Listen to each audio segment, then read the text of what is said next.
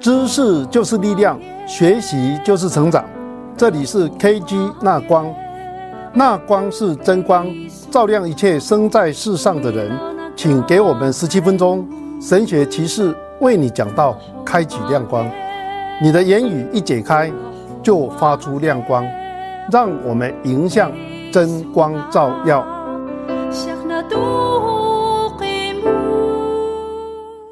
如果你能够预知你的生命终点已经来了，你所剩的时间不多，你会想跟你的家人说些什么话？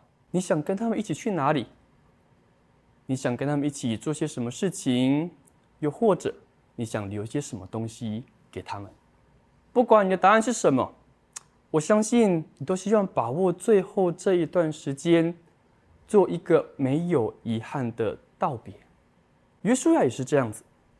他年纪已经老迈，他即将走向人生的舞台，他也希望跟他这一群带领的百姓有一个了无遗憾的道别。所以约书亚带领他们来到一个地方，他跟他们说了一些话，跟他们一起做了一件事情，而且留给他们一个东西。就在这场没有遗憾的道别当中，我们来看看他们到底去了哪里，而约书亚跟他们说了些什么。他们又一起做了一件什么事情，而最后留下的又是什么？约书亚记二十四章第一节说：“约书亚召集百姓来到了示剑。各位，事件对以色列人而言是一个非常有纪念意义的地方。就在这里，他们的祖先亚伯拉罕被上帝呼召来到迦南地的时候，就在事件的魔力橡树，上帝向他显现。”他告诉亚伯拉罕：“你不要因为这边住满了迦南人而担心，我一定会把这块土地赏赐给你的后裔。”对以色列人而言，示剑是一个漂泊无依的先祖与上帝相遇、领受应许的地方。后来，当亚伯拉罕的孙子雅各从巴旦亚兰回来到迦南地，第一个住的地方也是示剑。他在这里筑了一座坛，他宣告：“耶和华是我的上帝。”他也要求他所有的家人将身上所有的偶像、外邦的神明、耳朵上的金环全部除下来，就埋在事件的一棵橡树底下。事件是以色列人的祖先在那里宣告去除偶像、专一信靠上帝的一个记号。我们不知道亚伯拉罕跟上帝相遇的魔力橡树，还有雅各埋葬这些偶像金环的橡树。还有约书亚今天所站立的这个橡树，到底是不是同一棵橡树？但这不重要，因为就像我们今天看到十字架，我们就想到耶稣基督的救赎。事件的橡树对以色列人而言，也是一个人应当向上帝献上自己专一的委身，完全顺从他的一个记号。而就在事件的橡树这个圣地之方，约书亚跟百姓做了一件事情，他们一起立约。在立约过程当中，约书亚写下了许多的律例典章，将它记录在上帝律法书底上，希望可以提醒以色列人不要忘记上帝，不要背弃跟上帝的约。不但如此，约书亚还在这个橡树边立了一颗石头。很有趣的是，约书亚跟他说：“这个石头是我要留给你们的东西，而这个石头听过上帝的话，他要向你们做见证。”各位，石头哪有耳朵能听？石头哪有口舌可以做见证？但是约书亚透过这种拟人化的手法，在告诉以色列人，这个石头就是那个记号，提醒你们：你们曾经听过上帝的话，而你们心。要为你们顺从上帝的这个立约做出见证。那到底石头听见了什么？而石头啊向他们做了见证又是什么？其实第二节到第十三节就是石头所听见上帝的话。在那段话当中，约书亚向他们说了一个故事。这个故事是一个上帝爱世人、拯救世人、引导以色以色列人的一个故事。这故事的主角耶和华，他在幼发拉底河那一群拜偶像人当中，他拣选了亚伯拉罕，呼召他来认识这位独一的上帝，并且千里迢迢将他从幼发拉底河带到了迦南地，跟他说：“这是要赐给你跟你后裔的土地。”后来，当亚伯拉罕子孙在埃及被奴役、受苦待、发出呼喊的时候，上帝是那位守约施慈爱的上帝，他差遣了摩西亚伦前来拯救他们脱离埃及的奴役，使他们得到自由与新生。四十年后，当以色列人在约旦河东准备过河之前，他们遭遇到亚摩利人的攻击，甚至巴兰被招来要咒诅他们。而在这个危机的当下，上帝再一次的伸手保护，甚至让巴兰的咒诅变成了祝福。故事的最后，当他们在这块土地上跟敌人征战的时候，上帝将敌人交在他们的手中，上帝成为他们的帮助，赶出一切的敌人。甚至这故事最后告诉我们，当以色列人住进了迦南地，他们所住的城池，他们所住的房屋。不是他们自己盖造的，他们所吃的庄稼土产不是他们自己耕种的。这是一个从亚伯拉罕蒙召直到得地为业，横跨了七百多年的故事，当中充满了上帝的拣选、呼召、拣选、带领、保护与供应。约书亚讲的不单单是上帝跟以色列人的故事，约书亚讲的也是上帝跟你我的故事。在我们当中，也许有些人是第一代的信徒。我不晓得你还能不能够回想起你第一次经验到上帝的爱，第一次踏进教会，第一次听到福音，第一次被基督徒关心的经历。也许你是一个好几代的信徒，你对教会的事情非常的熟稔，教会的东西对你一点都不陌生。但是你是否能够回想起？你自己亲身跟这位上帝相遇，你第一次的感受到他是你的上帝，而不是你父母，不是你祖父母的上帝的那个时刻。我们的人生都走过许多的高山低谷，我们经验过丰富，我们也忍受过缺乏，不管是物质的或是属灵的。而我们是否还能够回想起上帝在这些过程当中帮助我们、引导我们、供应我们那个过程？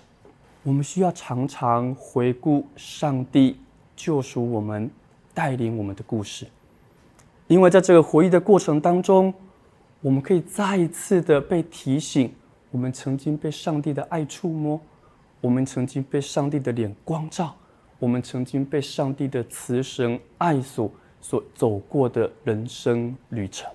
而也在这个回顾当中，我们被提醒，应当用一个适当的回应。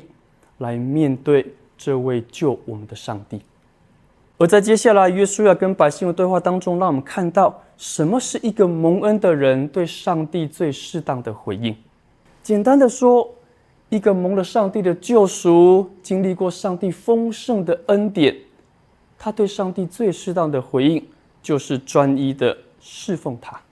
约书亚告诉百姓：“你们要诚心实意的侍奉耶和华，而且要除掉在你们当中的外邦神，因为耶和华上帝是那位圣洁忌邪的上帝。就像我们的眼睛容不下一颗沙子，就像我们在婚姻的床榻上不容小三酣睡，耶和华我们的上帝，他也不要我们带着一种心怀恶意、摇摆不定的态度来拜他。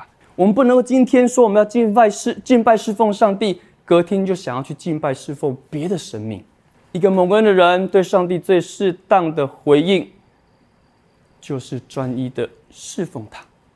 这个专一的侍奉不单要求我们只是来到教会，不管是插花、私会、讲道、教主入学、参加团契、带福音队啊，去短宣，这些当然是侍奉。但是这边所讲的侍奉更广。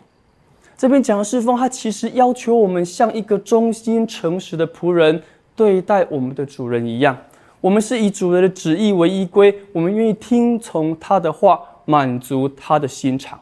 今天，当主人早上说要吃火腿，我们不会给他鸡腿；当主人叫我们去洗衣，我们不会跑去除草；主人要我们明天早上六点给他 morning call，我们不会让他睡到六点零一分。一个专一的侍奉。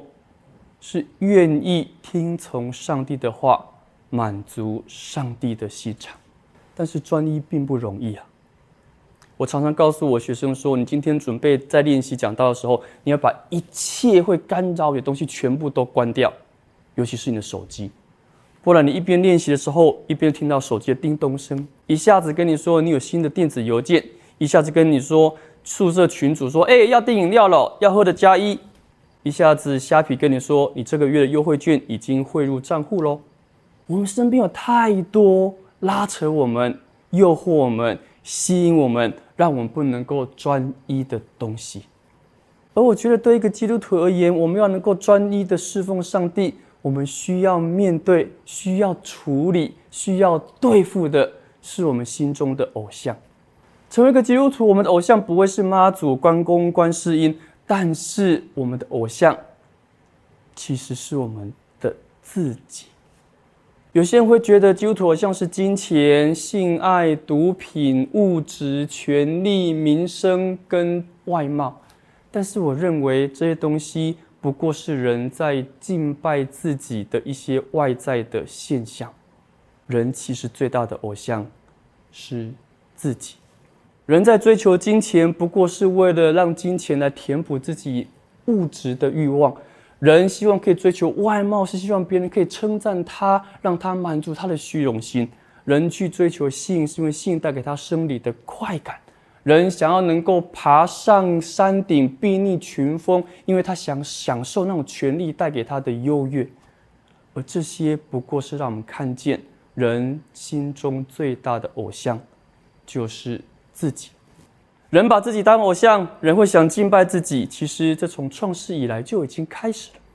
你还记得当蛇诱惑夏娃的时候，跟夏娃说了一句话：“吃了这个果子，你就可以像神一样。”而这个谎言从此就种进了人的生命当中，开始生根、发芽、开花、开枝散叶，而结满了整树的果子。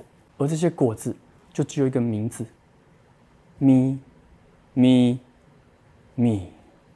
从亚当夏娃之后，人就盼望成为这世界的中心，人渴望成为像那颗耀眼的太阳，享受整个星系的拥戴。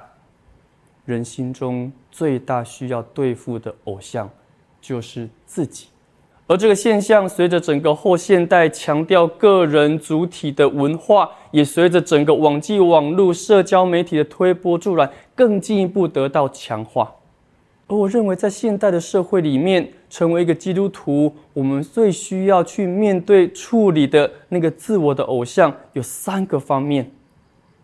第一个是贪婪，那一个贪婪的我。一个贪婪的人，他只顾着去关注自己的需要，填补自己的欲望。贪婪使得他内心当中的那个欲望，好像一个破掉瓶子有破洞的一个水瓶一样，怎么装都装不满。这样的贪婪使他不断的想要去抓，去得到。想想看，当我们今天在上网的时候，那不断跳出来的提示，那不断跑出来的广告，那不断闪现的图片，都在告诉我们：“You deserve the best。”你值得最好的，不是吗？那个贪婪好像一个不断膨胀的气球，遮蔽了我们眼光，让我们没有办法去关顾人的需要，也让我们失去了对上帝的感激之情。我们看不见，我们上帝才是一切美善的源头。我们不会赞美他、欣赏他、敬拜他。第二个，我们应当要去面对的是那个骄傲的我。骄傲让一个人只想看重自己，希望别人也看见我。他希望透过别人来肯定自己的价值。有些人会透过去开名贵的跑车，穿上名牌的衣服，提着一个名牌的包包，或是参加一些重要的聚会，希望可以让别人来羡慕他。有些人追求那些的头衔，追求那一些的学历跟经历，希望让别人能够吹捧他。现代的人发了一张图片。不都一直在留意的，到底多少人给我按赞？我的短片有多少的流量吗？一个骄傲的人，他忘记了上帝的伟大，他窃取了上帝的荣耀。而最后一个我们需要面对的是那个自私的我。一个自私的人，他只想要追求自我的实现，满足自我的目标，他用尽一切的阴谋诡计、情绪的勒索，是利用别人，就只是为了满足，让自己的目标可以达成。而这样的人，他不会意识到自己的任何的错误，他不会发现自己有任何的不对，他甚至可以将一切错误的行为合理化。而这样的人，最终他没有办法真实的面对自己，领受福音的浇灌。偶像，让我们沉迷在自私、骄傲、贪婪当中。因此，我们需要常常的回顾上帝的恩典，回顾上帝那拯救我们的恩典。我们需要知道，今天我们能够成了何等人，都是蒙上帝的恩才成的。我们不要向这世界叫嚣着 "I'm the King of the world"。我们应当谦卑的承认耶稣基督是我们的主，然后我们可以向众圣徒一同的歌唱，跟众圣徒一同的感谢上帝，专一的侍奉他，并且歌唱：By the grace of God, I am what I am。